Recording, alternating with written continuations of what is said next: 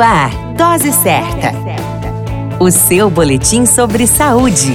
Dose Certa.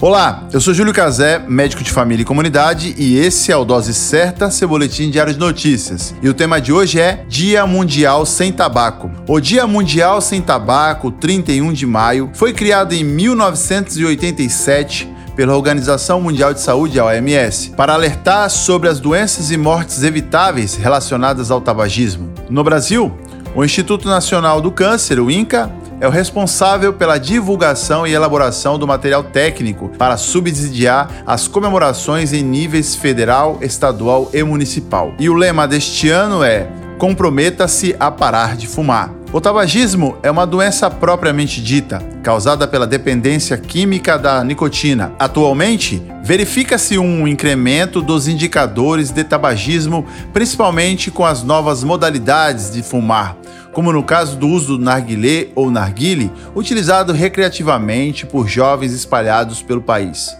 A pandemia de Covid-19 deve ser um estímulo para o cuidado com a saúde, incluindo a cessação do tabagismo.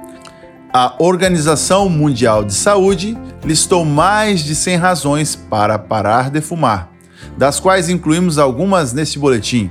O tabaco afeta sua aparência imediatamente. Fumar reduz sua fertilidade. O tabaco destrói o seu coração. Os fumantes têm maior probabilidade de perder a visão e a audição. O uso de tabaco e nicotina prejudica seu bebê. O tabaco afeta praticamente todos os órgãos do corpo e muitas outras razões. E você, está comprometido a parar de fumar? Para mais informações, acesse www.inca.gov.br barra campanhas barra dia traço mundial traço sem tabaco barra 2021 barra comprometa-se a parar de fumar.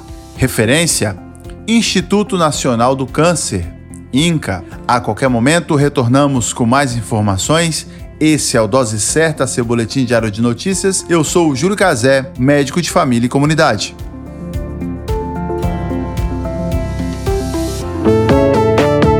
Dose Certa, o seu boletim sobre saúde. Dose Certa.